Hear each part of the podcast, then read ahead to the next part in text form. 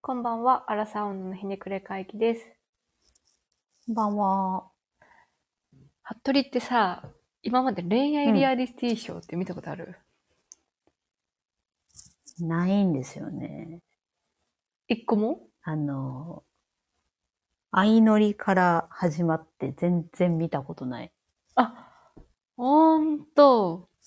人、人生を通じて見たことないかも。相乗りも見たことないのか。そうやね。まあなんか、私は逆にですね、相乗りから始まり、まあ、テラスハウス、バチェうラー、ん。ネットフリックスで言うと、ブラインド、え何だっけブラインドあ、のラせいだっブけイズ。あそう、ラブブライインドズブラインドとか、あちょっといろいろ、まあちょこちょこ見てましてですね。あ、はいはい。まあでも正直ちょっと見飽きてたんですよ。そもそもさ、うん。ああいうのってどういうで見、どういう感情で見てんのええまあなんか、エンタメショーみたいな感じで見てるかな。うんうんなんか、ドラマよりもリアルで、リアルよりもドラマとして楽しんでる感じかな。なんか、一般人の恋やけど、演出とか脚本によってこうちょっと大げさに誇張してたりするから、そういうのちょっと楽しみながら、特にバチェラーとかやったら、なんか、女のドロドロとか、その、それぞれが持ってる武器の出し方とか、そういうのをちょっと、酒のつまみに楽しんでますね。ああ、なるほどねう。ん。そで、出会ってしまったんですよ、最近。ネットフリックスで。愛の里という。う。いや、めっちゃ見るわ。ツイッターとかで。あ、本当口コミでうん。なんかね、面白い。久しぶりにヒットした。それどういう感じでヒットしたのあれが、えっ、と、なんかそもそも愛の里っていうのを説明すると、愛のりを、のスタッフが作っている番組で、えー、うん。そう。で、男女まあ8人、9人、それぞれ4445とかの、あのー、35歳以上の人が、まあ人里離れた、ちょっと山の方にある、あのー、すごい古い民家で一緒はいにはい共同生活をするっていう、うん番組なんですけど、まあ、未だかつて、大体レイリアリティ女賞って、まあ、ご察しの通り若者のためというか、うんまあ、テラスハウスしっかりちょっとおしゃれだったりとか、なんか最近、狼ちゃんには騙されないとか、なんかもうあーこう学生とかがやってたりする中で、35歳以上の本気の大人たちがやってる番組って、あんまり今までなくて、確かに。そう。斬新そう。まあ、ラブイズブランドブラインドは、ちょっと年配の人とかも出てたんやけど、もうんうう、ん決まりとして35歳以上っていうのは、あの、今までなかったけど、もう絶対面白いやんっていう感じで見始めたんですけど、うん。まあ案の定、すごい面白くて、やっぱりね、こう、会話がそもそも、当たり前やけど違ってて、うん。なんか、出会ったすぐなのに、なんか体の関係の話とかするのよ。あ、今までの経験。そう、どういうプレイあー。が好きですかとか、はいはい。なんかもうそういうのを恥じらいなく大っぴろげに話をし始めたり、まあ、節々に、うわ、血圧上がっちゃうとか、 なんかあの、あー、腰痛いんだよなとか、なんかそういう、まあ、年配層の人だからこその会話がまあ出てくるっていうところもすごい面白いんやけど、うん。まあ、二つ面白いポイントその中でも私の中であって、うん。一つが、あの、こういうこう恋愛レディショーって、喧嘩が大体行われるねん。はいはい。はい。それはまあ、共同生活もしてるし、かつ演出も入ってると思うんやけど、うん。なんかその、番組によって喧嘩の仕方とかが結構いろいろで、うん。でもなんかこの今回の喧嘩が、なんやろな、60歳と50歳の喧嘩を番組で見させられてるのが、ななんかすごいさ、大人の喧嘩ってさ、あんまりもう見る機会なくなるやんか、当たり前やけど、そそううねけど、なんか、年配層の喧嘩ってこんなにも面白いのかって感じで、うん。え、見るかなちょっとネタバレしていいかなこれ、ここの部分だけ。あ、そう、喧嘩の。喧嘩の内容。喧嘩の内容はいいんじゃないいい、いいですかいやー、これね、うーん、言っちゃおうか。あの、ななんか、60歳の還暦迎えた方が、心理学者の人なんやけど、うん。なんかすごい多忙で仕事が忙しくて、その里の中でもこう仕事をしてたのよ。もう夜通し。で、はいはいなんか本来はまあパソコンとか基本使っちゃダメです。電子機器ダメですよってなってるんやけど、特例としてっていうのはまあその番組内でも言ってて、で、忙しいがゆえにもうなんかテンションがハイになって、脳が活性化されすぎて、寝れなくなっちゃったらしくて、うん、で、精神安定剤を飲んだと。うん。で、なんか精神安定剤の効き目が結構強かったから、もう朝の段階でもなんかフラフラで何もできなくて、なんかいろいろもうこれしてこれしてみたいなんでみんなに助けてもらってましたみたいな状態やってるけど、なんかそれを見て、その50のおじさんが、そのう人んあの、海外で、なんスタントマンみたいなのをやってる、まあ、ハリウッドっていうあだ名の人なんやけどな。でもその人が、心理学者、学者さん、先生なのに、先進安定剤なんて飲むなっていうのから、なんかすごいこう、突っかかってきた うんみたいで、で、それから、なんかすごいこう、口論になって、心理学者の人は、その錠剤を1錠しか飲んでないのに、そのハリウッドって人は、いや、2錠飲んだって言ってたみたいな。1錠か2錠で喧嘩しだすねん。もうどっちでもいい。そう、どっちでもいい。うん、で、そっから、なんかその次の翌朝、みんな集められて、こんなことがありましたみたいなのを心理学者の人が話し出して、うん。全員ポカーンやん。1, 畳か2畳で喧嘩してるから。うんうん。で、なんかその、ヒートアップしてきて、その二人がまた、その朝のみんなでいる段階で。はいで、なんか、もう、あ、どっちも話聞かへん状態で、で、なんか、うんいいよ、もう大人だから座れとか、一回落ち着こうって言ってんねんけど、両方ともイライラしてるみたいな状態に,、うんうんなってて、で、なんか周りがこう、ちょっとおなだめようとするんやけど、なんか、両方ちょっとなんか不適された感じになってるみたいな感じで、まあ一応ちょっと仲直りっていう感じにはなったんやけど、うん。なんかその、もうガチなのよ。なんていうの怒り方が。うんうんうん。なんか、え、 え、これはもう演技じゃなく、これは本当にガチなんだなっていうのが、すごいこあーう感じられる感じなんやけど、なんかさ、大人特有の、特にその年配の人特有の、僕は落ち着いてます、大人な対応してますよって見せながら、めちゃくちゃ稚拙な喧嘩する人っていないああ、はいはいはい。なんかいやね言葉とかさ、態度とかは、いや、僕は落ち着いてますって見せようとするんやけど、明らかに、うん明らかに切れてんじゃんみたいな。なんかその光景が、にもうすごい興奮しちゃって、こうしちゃって。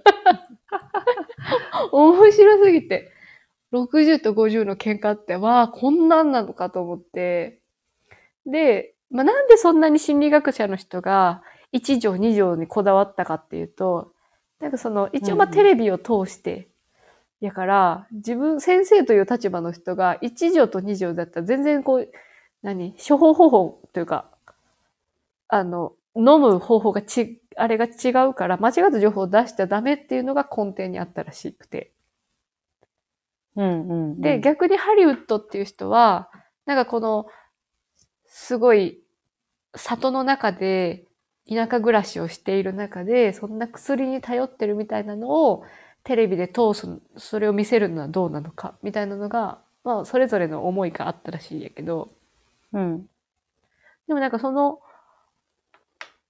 思い、その思いをこう、冷静に二人とも話し合って、ちゃんと聞けば終わる話がヒートアップしてたのが、なんかもうすごいね、最高だったのよ、この喧嘩。口頭じゃちょっと伝わらないんだけどな で、やっぱおじさんの喧嘩っていいね。それは見てどうしてんの笑ってんのうん、笑ってる。なんかまあ、同じ、同じメンバーで同じ暮らし、共同生活してる人たちは、さすがにみんな切れてる、二、人が切れてるから、なんか笑えずに、まあまあみたいな感じではいるんやけど、その、なんかご意見版みたいな感じで、あの、論文の淳とベッキーが出てるんやけど、もう二人はいははい爆笑。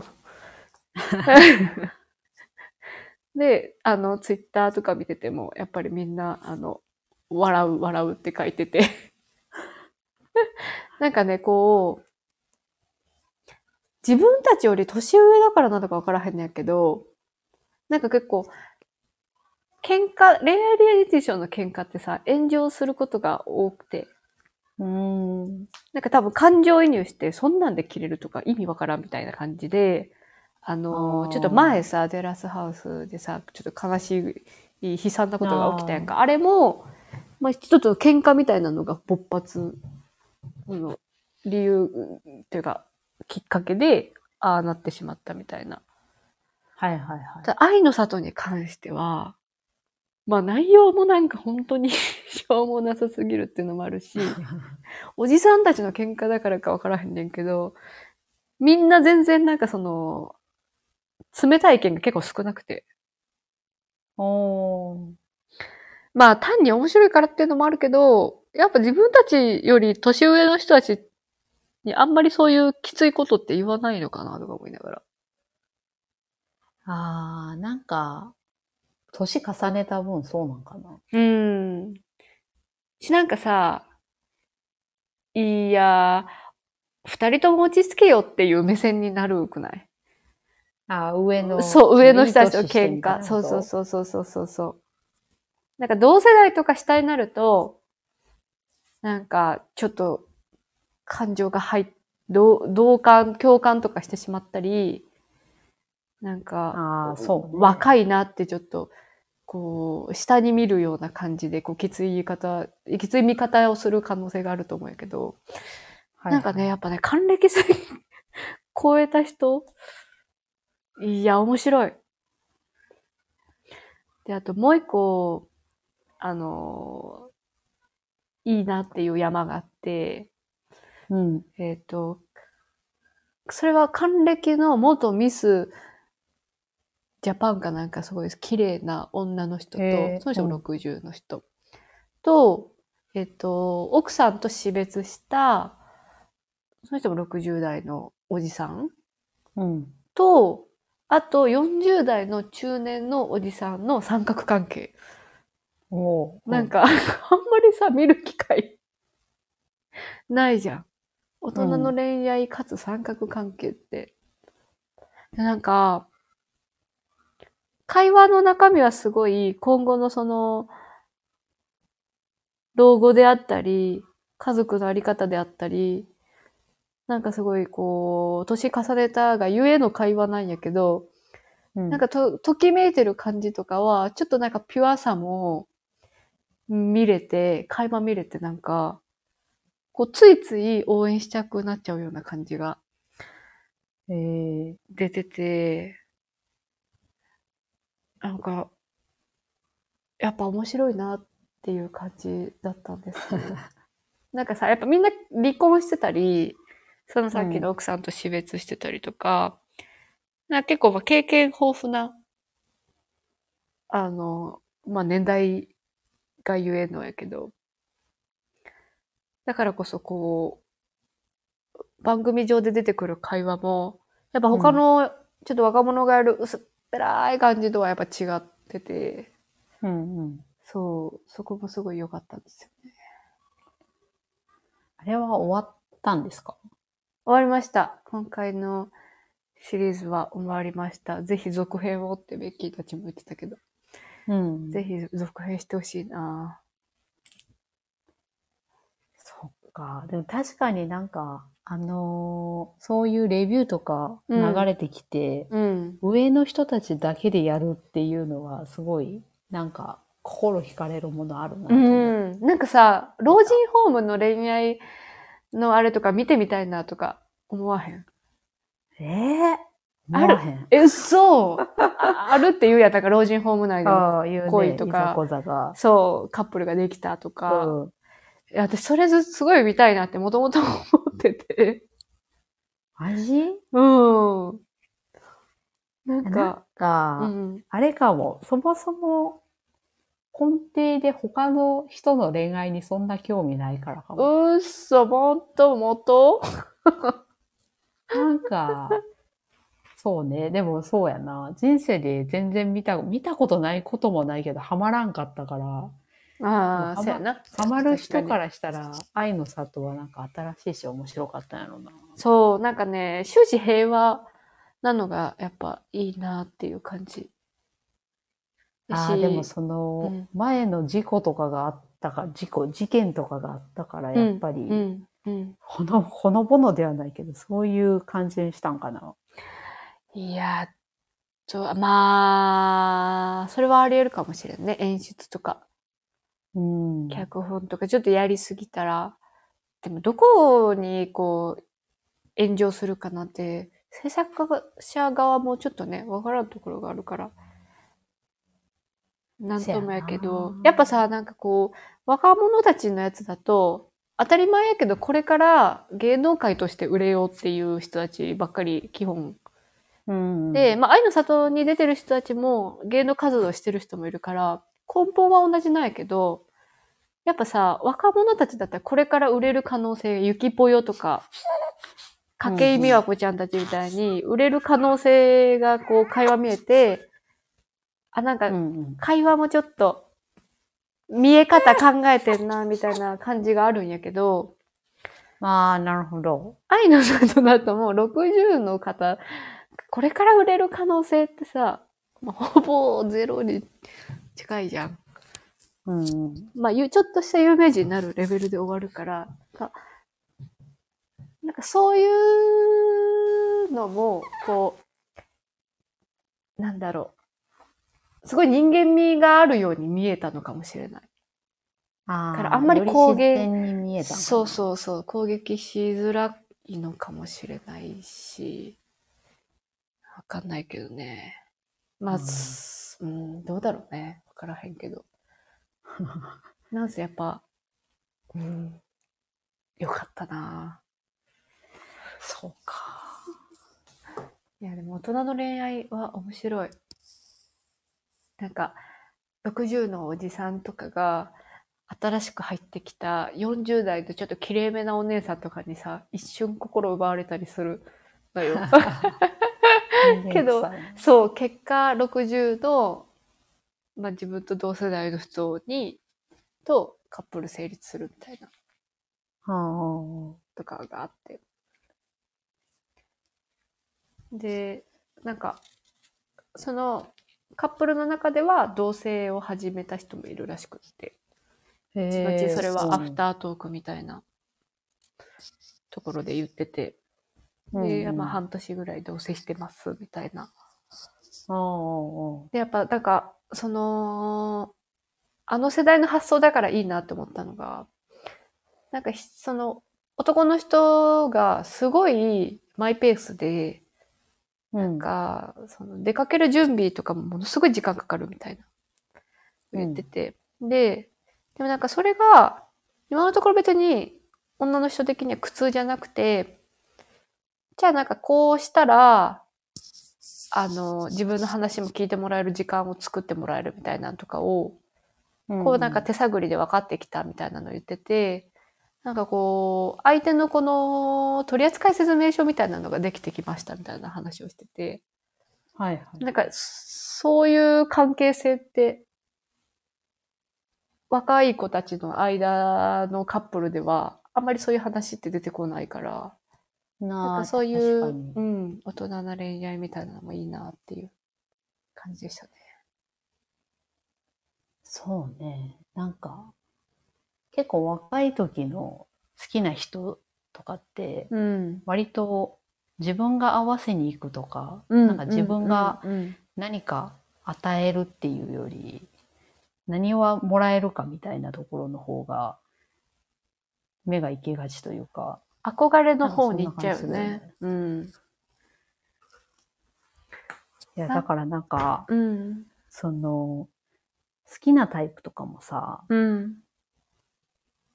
多分その上の人たちが選ぶ基準、相手を選ぶ基準みたいなんて若い頃、若いリアリティショーうんうんに出てる子たちとはまたちょっと違うもんやあなあ、っうていう感じ。んうんうん。やっぱ全然違うと思うな。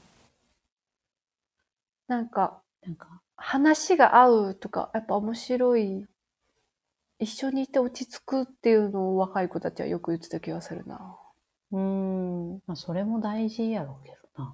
うん。でもなんかもう少しこう価値観のすり合わせみたいなのやってるのが、年配の人たちのやつだったかな。うん。自分がどういう人間かみたいなの分かった上でどういう人がいいかっていうのも判そう断しやてる感なじ。すうるんよね。うんうんうん。確かにそれは大事かもしれへん。それで言うとなんか自分だって変わってきてるもんね、多分好きなタイプ。せやな。こないださ、めっちゃ久しぶりに好きな人のタイプというか、どういう人を選ぶべきかみたいなさ、うん。相談をされてさ、一個お下ーの子うんうん。女の子からから、うんうん。彼氏がいなくて、うんうんうん。で、まあ私は一応結婚してるやんか。うんうんうん。だからその、なぜ結婚したのかとか、うんうんうん。なんでそんなな人と結婚しようと思ったのかみたいな話を、難しい問いよめねっち。ゃ、めっちゃ久しぶりにうんうん。なんか聞かれて、うんなんかいろいろ聞いとったんやけど、なんか、すごい好きな人 が、好きな人、好きなタイプが漠然としてんなと思って、ああ。漠然としてるというか、別に高望みなわけじゃなくて、純粋に考えてないなっていうあ、なるほどな。感じやってんやんか。うんうんうん。で、なんかその時にさ、いろいろ話してて、うん。あ、確かになんかその、なんやろう、その観点大事やなと思ったんがさ、うん。あの、すごい細かいねんけど、うん。喋るスピードが一緒の人あは、結構あ、、確かに。その、喋るスピードなんてさ、別に合わせればいいやんとか思うけど、うん結構なんかそれ以外の部分でも、なんていうのその喋るスピードがゆっくりな人は、結構それ以外の部分でもなんか合う部分があったりするような気がしてうんうんうん確かにっていう話をしスピてードねてん。確かにねで、私さ、喋るの結構ゆっくりやからさ、うんで、お夫もそんな別に早い早い方じゃないから、そやねなんか、お互いその早口な人、まあ、友人含めて、うんなんか、たまに喋るとすごいびっくりするし、長時間一緒にいれないよねっていう話。なんか月一で会うならすごいさあ、そうめそっうそう。ちゃおも逆にめっちゃ面白いけどそうやね毎日会話はできるのって思うよねそうやね。でも、それなんか話し合いする上で、うん意外に大事だったりするよなとか、っていう話になって。確かにな話し合いでさうんまくし立てられたらめっちゃ嫌だもんねいや、そうそうそう。バラバラバラバラバラみたいなそうすいまそ。すいうませんってなりそうなんかそれはその一緒にいて楽しい人のくくりのもう一歩深いというか、うんなんかあんまり若い頃そん気にしなかったな。でも今になって思うと結構大事かもなってう思う、んうんうんそれだけじゃないんやけど。でさ、あの、タイプさ、面白い人っていう子ってあー結構多いと思うんやけどさ、いるね。それって成立するんかなっていつも思ってて。どういうこと言ってんのかな笑わせてくれるみたいなことあ、そうそうそうそう。なんかそれが、その、会話が面白い人はもちろんそういうタイプの人なんやけど、なんか癖があって面白い人とか、う。なんかちょっと静かあー系だけどボソッとうんブラックユーモアあするとか、言う人とか、そういうの面白い人って言ってる子もいるんやけど、うんうん。なんかどちらにせよこう面白い人って、なんかすごいこう、こっちが楽しませてもらえるっていうの前提やんか。あー。はいはいはい。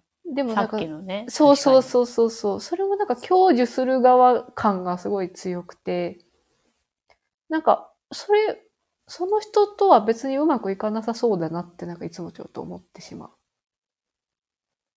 でも結構言うよね。うん言う。言うけど、そんなにずっと面白い人っていないよね。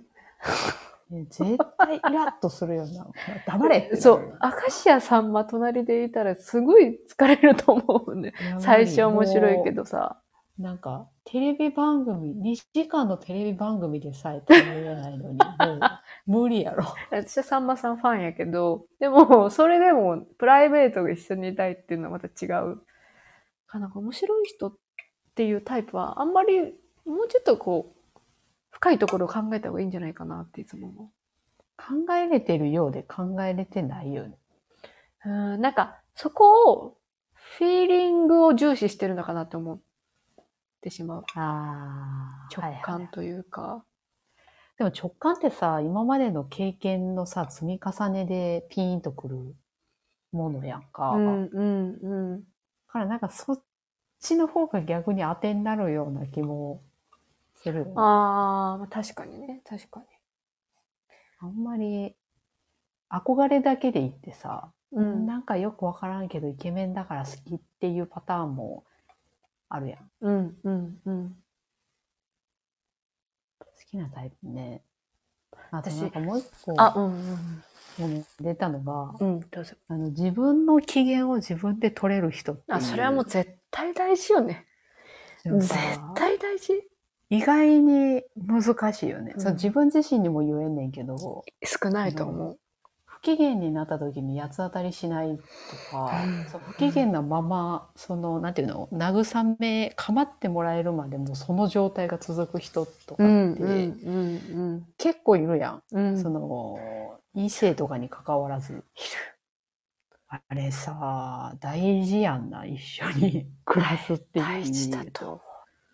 だからそこが見極めるチャンスでもあるよね。その状況って。あそうね結構あるよなだって、うん。その旅行行こううん、旅行行ったとしてとかなんかねあると思うんですけどなんかそういう辛い場面で無理っていうことはさ、結婚後もさ、ねそうや、な仕事のピークがあったり、子育てがあったりってなると、辛い場面の方が多いから、そうね、うん、あ、こいつやめとこって思っていい場面よね、それって。後々になってやめましょうはちょっとねうん難しかったりするしうな、ん、うん。私、あとさ、仕事上でキラキラしてる部分を、は、なんかプライベートでは関係ないっていうのを学、最近学んだ。あ仕事できるからっていい人っていうわけじゃないそうそうそうそうそぞうみたいなことなんかし、はいはめい、ちゃくちゃ仕事頑張ってるとか、仕事うをん、うん社内ですごい優しくしてくれるみたいな。うんそれ、プライベートに持ち込んでくれるかどうかっていうのは、すごい人によるし。そうやなそこで燃え尽きてる可能性もあうるしさ、ん。やっぱ人の目がある上で、利害関係がある上で、やっぱ成り立ってる関係なのかどうかっていうのは。なあそれはでもあるよだってそうお金もらってんねんからそう。多分自分もさ、全然会社とさ、プライベート違うと思うから、性格。ういやそうやと思うそうやろうな、うん。違って当然やしね。そうやな、職場で絶対にその、いろいろと面倒なことになるから愚痴らない人うもん。いるやん。うん。うん。そうプライベートでめちゃくちゃ愚痴るよね。奥さそんとかうにそうすそうそう。言ってる人も全然いるもんな。そうそう。なんかそれは本当に当てにならないっていうのは、これはもう全、全女子覚えといた方がいい と思なんかあったん。う。なんか、なんかちょっと、過去を振り返って。人を見てて、そう、そう、そう、そう、あーそう。なんかそう友達の彼氏とかも話あ聞いーてはてい、はい。そう。いやそこ、いや、でもタイプって、タイプっていう風にこう、絞っちゃうと難しい。ねむずいな。なんかいろんな面から判断してんねやろうけど、んで、も、あ、でもやっぱり、あれよな、そのイケメン、だからその加点されることはあっても、それが全てではみんななくなってるような気がする。うん。これでもさ、よねタイプであるっていうのと、自分に合うかっていうのはまた別問題じゃないああ、それはそうかもな。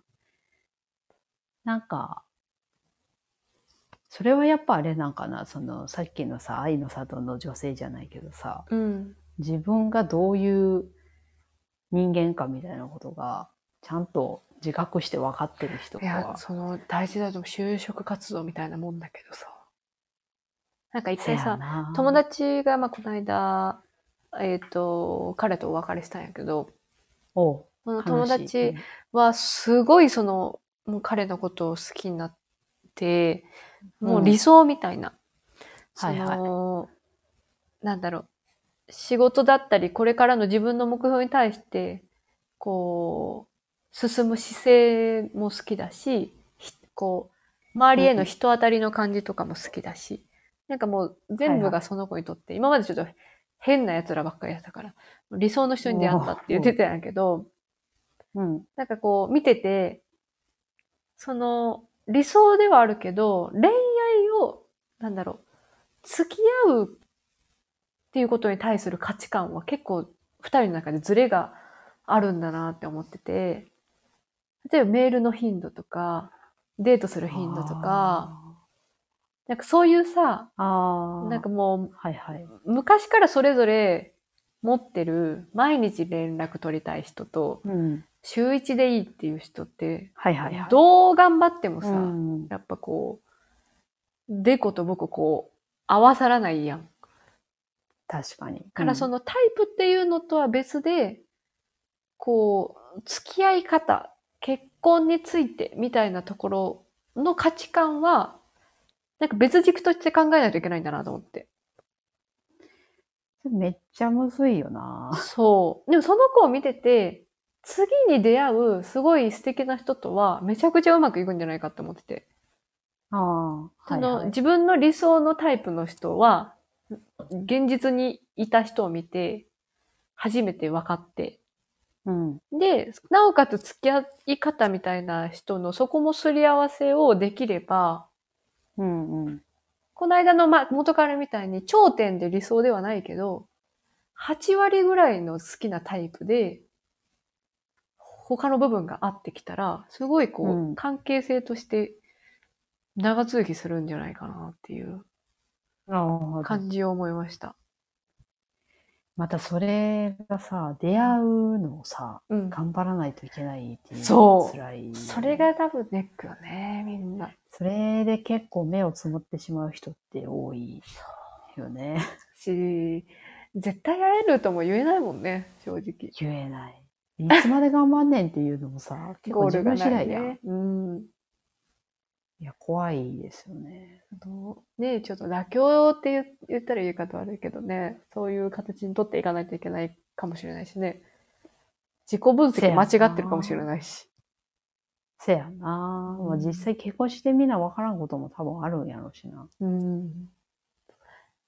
ちなみに、服部の好きなタイプはあ、でもそのさっきの機嫌自分で取れる人は、うん。すごい大事やなってああ。思ってたな。あとなんかあるかななんかあるかな山口さんはなんか、私はね、命。え、どういうこと 人急にこの人間 久しぶりにのっちがテレビに出てるのを見て、うん。ああ、私の理想だ、この人って思った。え、びっくりした。えどういうこと今まで好きなんやったっけじゃなくて急に思いったっや、てこと。今まで好きとか思ったことなかった。どういうこだけとど、なんかその、あの、あざとくて何が悪いのっていう田中みな実の番組に出てて、ああ、はいはいはい。うんで、へーあれなんか、あ、ちょっと赤ん坊が起きるかしら。第、第2子が。第2子が起きるかしら。ちょっとお昼寝中だったんですけど。命なんてなったんじゃん。 びっくり母しさたけどん、。母さん命今みたいな。いや、なんか急にその人の名前出てくると思わなかったからびっくりしたけど。なんかさ、その、うん、なんか、VTR とかを見て、うんうんで、いろい。ろこう恋愛、えこれは許せますかとかいうのをさ、毎はい会話するような番組もなんやけど、そういうの好きなんやけど、なんか、こう、何でも受け入れてくれるような姿勢の返答をしてて、はいはい。なんか、全然違う意見を、例えば、命が持ってる意見と、うん多分田中みな実が持ってる意見全然違ったのに、田中みかみな実の意見に対しても、あ、こういうことだよね。それは確かにそうだね。みたいな感じで、一回全部包んでくれてて。